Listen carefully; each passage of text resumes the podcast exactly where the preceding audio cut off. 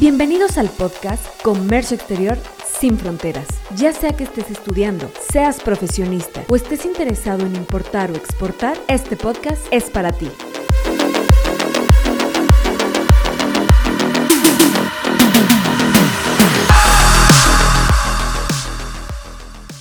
Hola, ¿qué tal? Feliz Día de Reyes y bienvenido una vez más a tu podcast favorito de comercio exterior. Espero que te encuentres de maravilla y también que hayas pasado muy felices fiestas, porque seguimos en ellas. ¿Cómo vamos con esos propósitos de Año Nuevo? Espero que nos incluyas escuchando nuestro podcast todo este 2022, porque te tenemos muchas cosas preparadas que estoy segura que te serán muy interesantes. Mi nombre es Nash Gell y soy especialista en programas de fomento en Trade Comercio Exterior. Comencemos. El día de hoy platicaremos un poco sobre qué es un pedimento aduanal y para qué sirve este documento protagonista de nuestro día a día en las operaciones de comercio exterior. ¿Qué es el pedimento? Es un documento en el cual se encuentra información detallada de cualquier mercancía de importación o exportación. En este documento también vamos a tener la obligación de declarar los impuestos que estas mercancías generen para la introducción o salida del país. La definición oficial la vamos a encontrar en el artículo segundo de la ley aduanera, que nos habla sobre la declaración de este documento, pero de manera electrónica, que será generada y transmitida para cumplir con ordenamientos que van a grabar y regular la entrada o salida de mercancías del territorio nacional. Además de la información específica de las mercancías, Aquí también encontraremos información del tráfico, el régimen aduanero al que estén destinadas estas mercancías, así como también los datos que la autoridad nos exige. Y bien, como ya sabemos, y para los que aún no, y son nuevos en este mundo, existe un formato en específico para este documento que lo encontramos en el anexo 1 de las reglas generales de comercio exterior y este documento también cuenta con un instructivo de llenado que es el famosísimo anexo 22. ¿Para qué nos sirve este documento? Este documento, al estar aprobado por la Secretaría de Hacienda y Crédito Público, nos sirve para comprobar la legal estancia de las mercancías en territorio nacional o la legal exportación. En el artículo 146 de la ley aduanera vamos a encontrar el término de legal estancia. Por esta cuestión, el pedimento es uno de los documentos principales para demostrarlo. Pondremos como ejemplo, mm, si el día de mañana la autoridad llega a las instalaciones de tu empresa para revisar activo fijo o si es que no has importado activo fijo, revisar simplemente el inventario y toda la mercancía proveniente del extranjero que se encuentre en tu posesión, la autoridad solicitará la entrega de documentos que compruebe su legal estancia, junto con la factura y otros documentos según la mercancía. Entonces, en resumen, el pedimento aduanal es,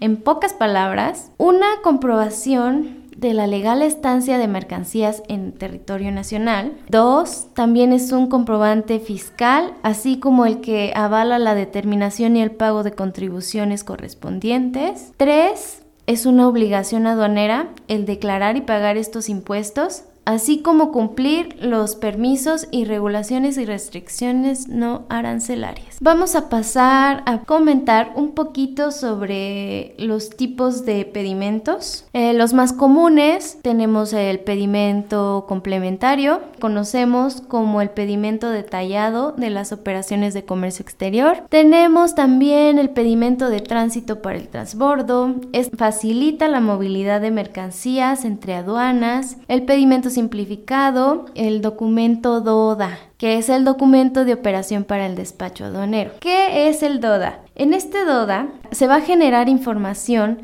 de los pedimentos validados y pagados para activar el mecanismo de selección automatizada. Este tiene la finalidad de realizar el despacho aduanero más ágilmente, es decir, sustituye eh, la presentación del expediente físico para el despacho aduanero. Una de las ventajas de este documento es que se puede integrar uno o varios pedimentos dentro de uno solo. Pues vamos a hablar un poquito también de qué es la prevalidación. Es un impuesto, es un derecho, es un aprovechamiento.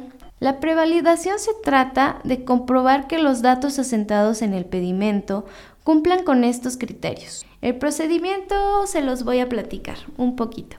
El agente banal eh, recibe la información del importador o exportador. Con esta información va a llenar todo el pedimento y se va a realizar la transmisión electrónica. Entonces se envía la información al prevalidador y una vez que el prevalidador tiene esta información, se van a revisar estos criterios. Eh, criterio sintáctico. En este punto se va a revisar la cantidad de caracteres. ¿Qué quiere decir esto? Cada campo del pedimento tiene un número autorizado de caracteres. Entonces lo que hace este prevalidador es revisar que se utilice ese número específico. Por ejemplo, una importación definitiva en el campo de clave de pedimento, que serían dos caracteres, es decir, A1, pues revisa si tiene efectivamente dos caracteres. Eh, también tenemos los criterios catalógicos. Aquí se va a verificar que las claves asentadas en el pedimento se encuentren contenidas en el anexo 22. Este punto va a revisar que el llenado del pedimento esté conforme a lo que está en el anexo 22. También tenemos los criterios estructurales.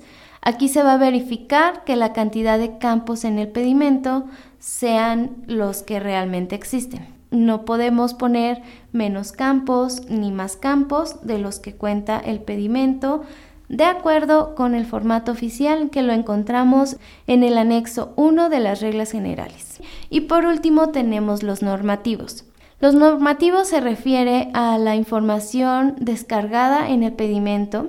Esta debe coincidir con la normatividad vigente.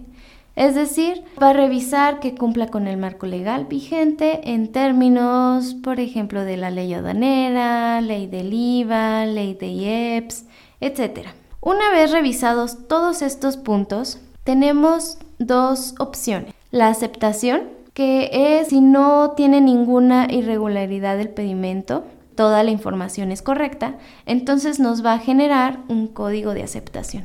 De lo contrario, si hay errores en el pedimento, se tiene que corregir el error enviar nuevamente la información a validar. Originalmente la prevalidación está normada por el artículo 16A de la ley aduanera y las reglas generales de comercio exterior 1.8.1. A partir de ahí nos habla de la prevalidación. Estas nos dicen que se trata de un servicio que prestan los prevalidadores, mismas que tienen una cuota y por lo tanto va a generar un IVA. Y bueno, ¿qué información debe incluir el pedimento aduanal? Para su llenado hay que seguir el instructivo que es el anexo 22, pero los puntos más importantes que debe tener un pedimento son los datos del importador o exportador. Refiero al RFC, el CURP, el domicilio fiscal, los datos de la factura como la mercancía, su tipo, cantidad, volumen, bultos, contenedores, origen, valor y cualquier aspecto relacionado que ayude a la identificación de esta mercancía.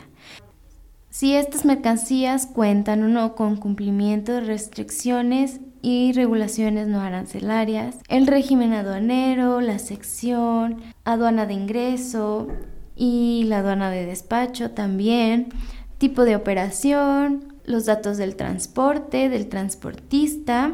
Muy bien, ya que tocamos todos estos puntos, me gustaría hablar un poco sobre las multas que hay en un pedimento. En el artículo 178 de la ley aduanera, encontramos las infracciones establecidas. Quiero poner un ejemplo sencillo y rápido cuando tenemos información errónea respecto a la denominación o razón social del importador o exportador, cuando la información declarada en el pedimento no coincide con el domicilio en el extranjero de tu proveedor o el domicilio fiscal del importador no son correctos, podemos hacernos multas por el 70 al 100% sobre el valor comercial de las mercancías. Por esta razón es muy importante tener cuidado con la declaración de este documento, ya que no nos queremos llevar sorpresas con este tipo de multas. Si te ha interesado este tema o quieres saber más cosas específicas, te invito a que estés al pendiente en nuestras redes sociales de las ofertas de información, capacitaciones o cursos que tenemos preparados para ti. Ha sido un gusto platicar un momento contigo. Espero que empieces tu año confiando en los expertos y nos estamos escuchando.